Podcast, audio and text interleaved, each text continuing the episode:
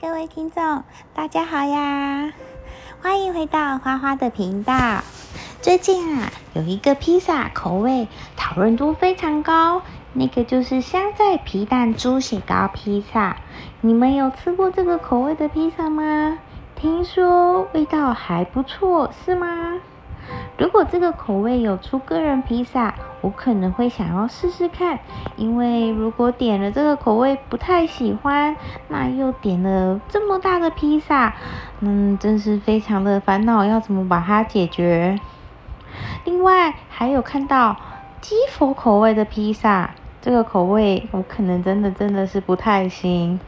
披萨呢是现在很多派对或者是甜节庆的时候会想到的美食。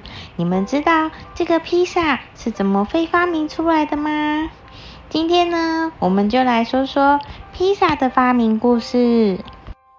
这个披萨的起源呢，要从佛卡夏面包开始说起。这个佛卡夏面包呢，是已经有一千多年历史的意大利平民面包，其呀源自于中南部，很像是面包的食物。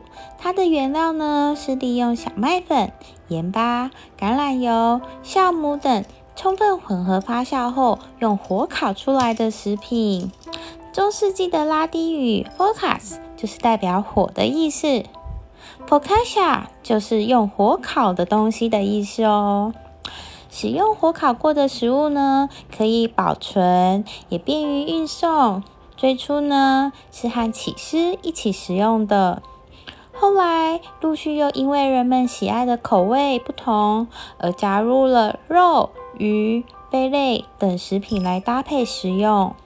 可是。可是当时的人们觉得这样的做法似乎并没有什么特色，总觉得呢还是缺少了一些东西，所以开始借着当地丰富的特产、各式各样的食材变化，加入了这个料理里面来制作，也因此呢而产生了很多无穷的变化。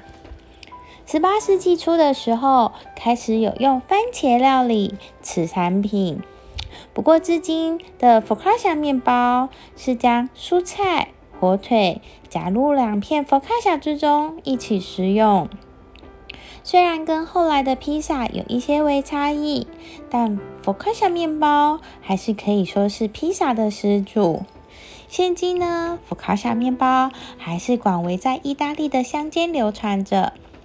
其实呢，披萨的由来众说纷纭，还有另外一个蛮有趣的说法，就是说这个披萨其实是从中国传来的呢。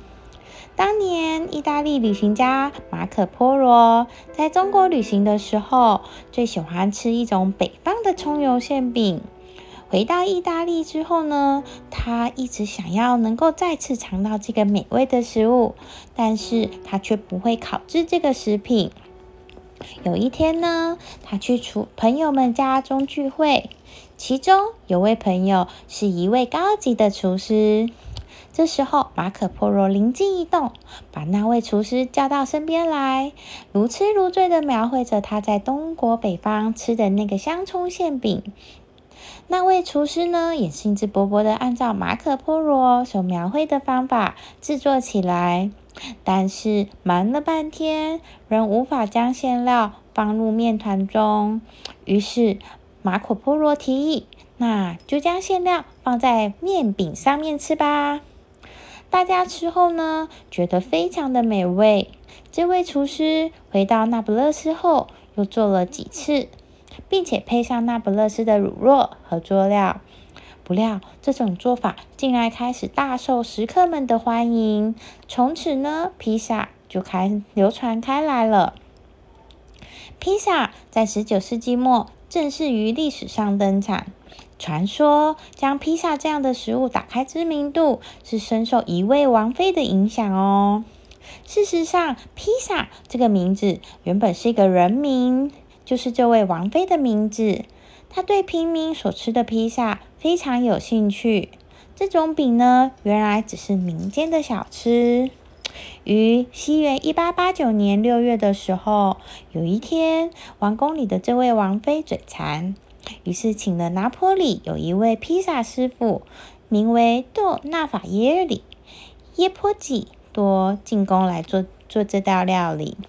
这位厨师呢，就用番茄、罗勒和莫扎瑞拉起司做了一个饼。这个饼呢，他为了表示对皇室的敬意，所以呈现出红、绿、白意大利国旗的概念来创作。王妃一吃，十分的惊喜。这个饼呢，就依照王妃的名字来命名。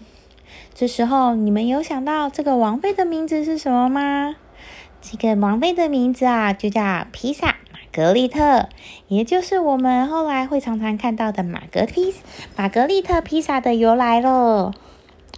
今天披萨的发明就先说到这里，我继续去犹豫到底要不要叫这个香菜皮蛋猪血糕披萨来试试看。那我们下次见啦，拜拜。